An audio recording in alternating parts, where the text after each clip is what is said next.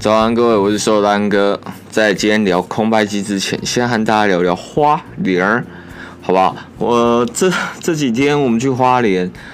我有看到 IG 的人都会发现，其实我做了很多美食的功课，是因为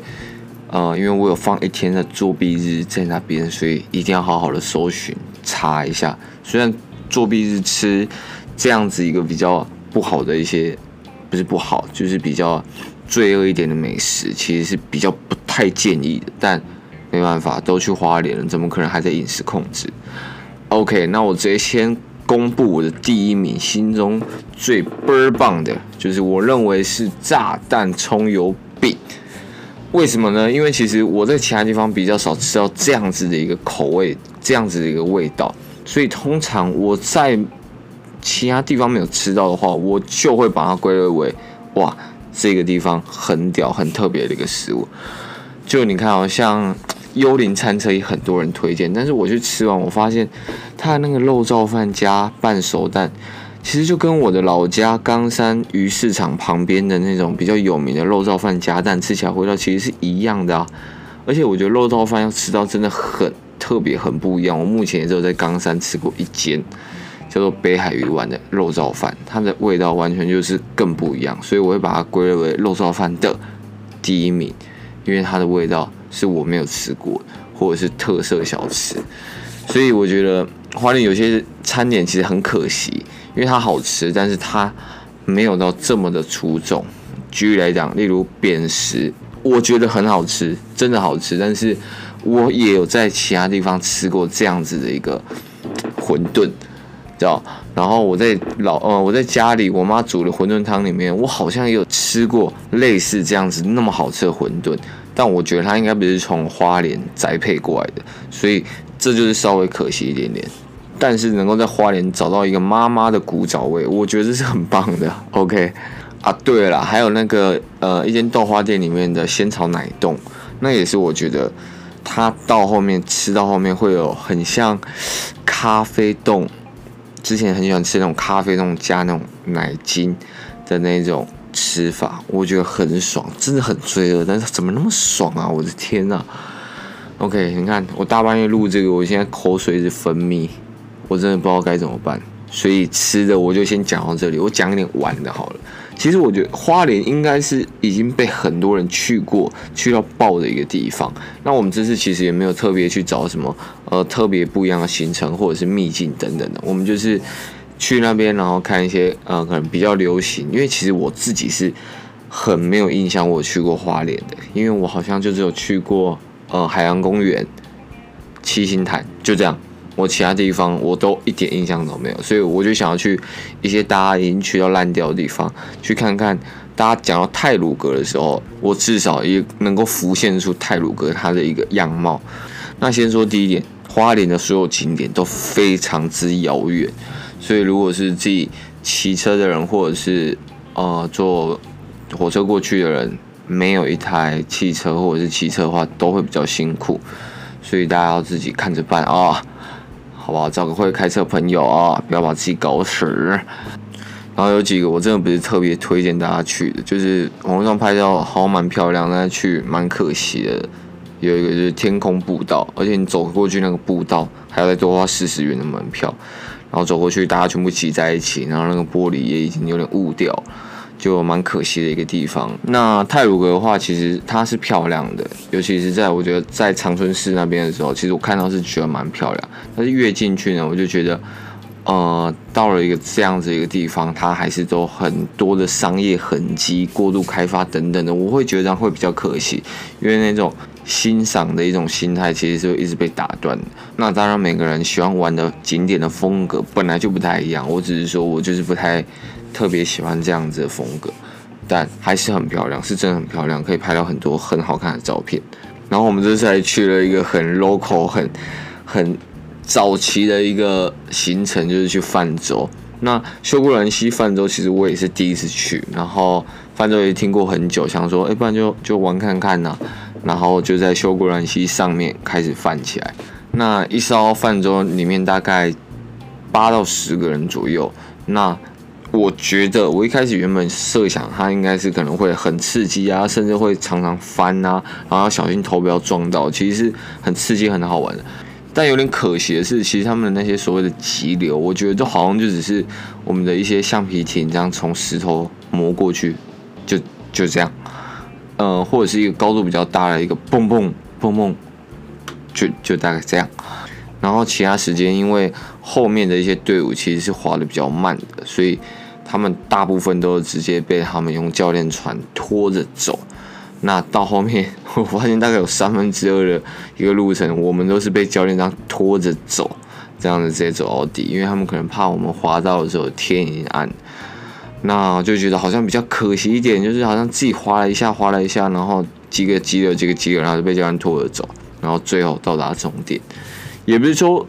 不推荐去，但我觉得去过一次，或者是这个地方你玩过泛舟后，可能就可以挑一个下一个地点去玩看看。那我有看他们其实对于防晒的一些观念好像没有到特别的好，因为他们可能也是说，哎，今天你们涂防晒乳哦，然后等等的，就是前面一些介绍影片听起来就特别的一个刺耳，因为就算它是吸，它最后还是会随着河流流到大海。所以是蛮不建议大家就是擦着防晒乳直接下水，你可以穿长袖长裤直接去遮蔽太阳。那脸的话呢，你没有办法去挡住你的脸，因为你可能掉到海里的话，啊、掉到水里的话，它会去干扰你的呼吸。所以脸的话，我还是建议你就戴着一个帽子把它挡住就好了，根本不用擦到防晒啊。对，所以反而这这趟旅程，我拍到真正我最喜欢的照片跟影片的时候是在。嗯，我在等学员在洗澡的时候，我在那边闲闲没事做，泛舟完，我就在旁边飞一下空拍，然后我一飞进去秀姑峦溪那边，从山谷的中间穿过去，我才发现哇，这里也太美了吧！阳光刚好一洒下来，所以这个地方它其实网络上找找不到，然后你刚好飞过去，然后看到这种场景，你反而会显得格外的感动。我觉得这也是我要提到的第一个。我觉得空拍机它的一个很大的一个价值，就是，嗯，我们很常在平面的时候，我们用我们的肉眼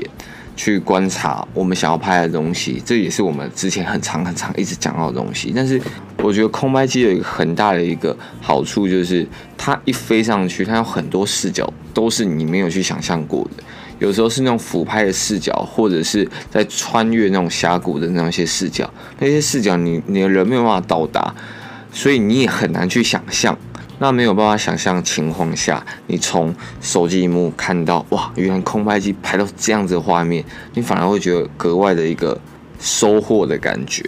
所以你开始在花心思观察这件事情上，你可能就会想象说，如果这个地方我从高空拍下来，它的样子应该会是怎么样？那如果从高空四十五度角飞过去，这样子看的画面，会不会有格外的震撼感，或者是能够捕捉到更不一样的视角？其实你会因为你拥有空拍机。而去想象自己从天空上，或者是那种上帝视角的一个状态下，你会试着想要去捕捉到怎么样的一个画面？那这个画面会不会更帮助你去说故事啊，或者是制造那些氛围等等的？那我自己现在入手的是 DJI 的 Air2，其实我一直很想买空拍机很久，因为之前在拍珊珊作品的时候，我就。用过它的 Pro 去拍，我就发现哇，很多真正会被放在画面里面，其实都是空拍镜头。那甚至那时候是去澎湖黑蜡营拍的时候，嗯、保罗飞的很多很棒的空拍镜头，也都最后放了很多颗在最后的成品上。反观很多陆地上拍的一些东西，就比较像是点缀那些空拍镜头的一个概念。而且啊，我有发现国外很多一些摄影师，他们很喜欢用手机创作 iPhone 去拍一些很酷的一个影片，很有电影感的。但是他们其实都会时不时的穿插一些的空拍镜头，所以他们其实是手机 iPhone 再搭配空拍镜头，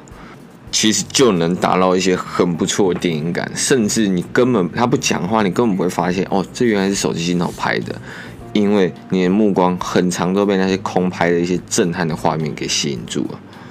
所以我当时其实就是想，呃，如果买一台空拍机，那我在必要的时候，或者是音乐起伏高涨的时候，我放一个空拍画面，其实是会更帮助大家进入那个情绪。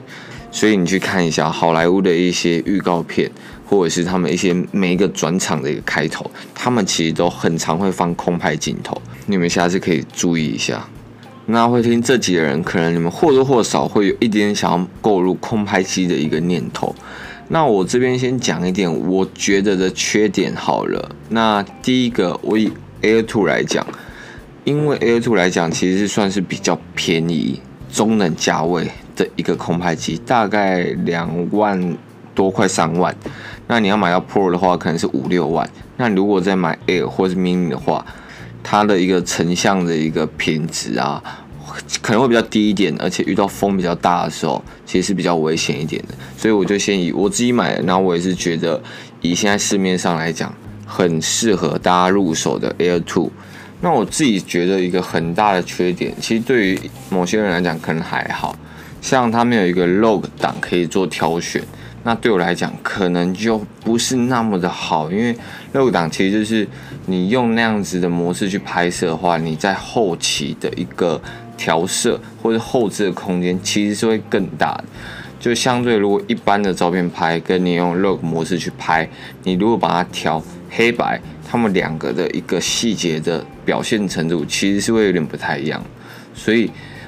我自己很喜欢调色，你知道，所以。没有那个 log 档模式，其实我自己会觉得有点可惜，而且比较很难调出自己真正心目中那个最完美的那种颜色。那再的话，我觉得是前一阵子闹得沸沸扬扬，就是台湾要全面禁飞空拍机。那好险，已经有很多人在帮忙，然后把这些事情完美的让它挡掉一点，或者是让台湾真正能够飞的地方越来越多。但其实你在很多的市区啊。其实还是都不太能飞的，所以我觉得要先去了解自己可能比较常会去哪里活动。如果你本来就不是很常往外跑，那这样的话，你买一台空拍机，你想在市区飞一飞，说不定你住的地方它就是一个禁航区，你连飞都飞不起来，那这样子就会很可惜。那为什么我会特别提到这一点？就是因为，呃，我妈有一个朋友，她买了一台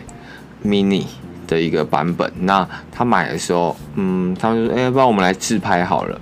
对，这些是我看完我妈给我的自自拍照产生的疑问，他回答我的。他们就在餐厅一间他们聚餐的餐厅开始飞空拍起来，然后在上面，哎，大家毕业，然后自拍。我我还我原本还以为就只是一个人站比较高，然后用手机拍下去。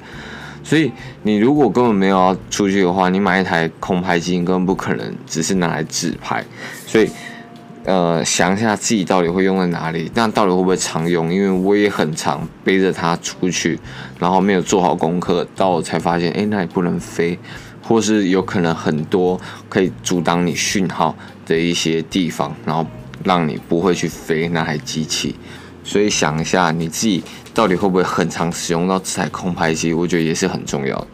那其实缺点，我觉得大概就这样子。Air Two 真的没有什么太多值得被批评的地方。那相反的，我觉得它有很多真的是我觉得很棒的一个功能，就是它虽然只是 Air Two 没有到 Pro，但是它其实真的是已经算很稳的。我这次去花莲，我觉得风很大的时候，我想说，敢不管了，都来了，清水断了，怎么可能不拍？就硬飞上去，其实上去还是很稳，根本没有摇摇晃晃感觉。对，所以其实我对它这种抗风性，哎，其实是蛮放心的。那还有它的画质，它调到四 K，你再去拍影片，你就会发现，其实就算不调色，它的一些细节的还原。都很强，很夸张。我在看的时候，其实我是会有点起鸡皮疙瘩的那种漂亮。还有不得不称赞它的把手，我觉得非常人性化，尤其是转在那个把手上，用手指头控制的那个小把手，它是把它设计在下面。因为之前的 Pro 好像是设计在上面还是里面，我忘记了。但有时候你手机一架上去，你有时候就会忘记拿，你还要再把手机拆下来。特别麻烦，所以它这次的把手，我觉得相对的非常多的人性化的一个设计，那使用起来真的就很舒服，而且它的那个把手的电量非常的足够，也是充一次可以用超级久。所以如果很常出去走走旅游的朋友，那想要拍一些很特别的视角，或者是想要开始购入一个新的机器的时候，其实空拍机真的也是一个蛮特别不一样的一个选择。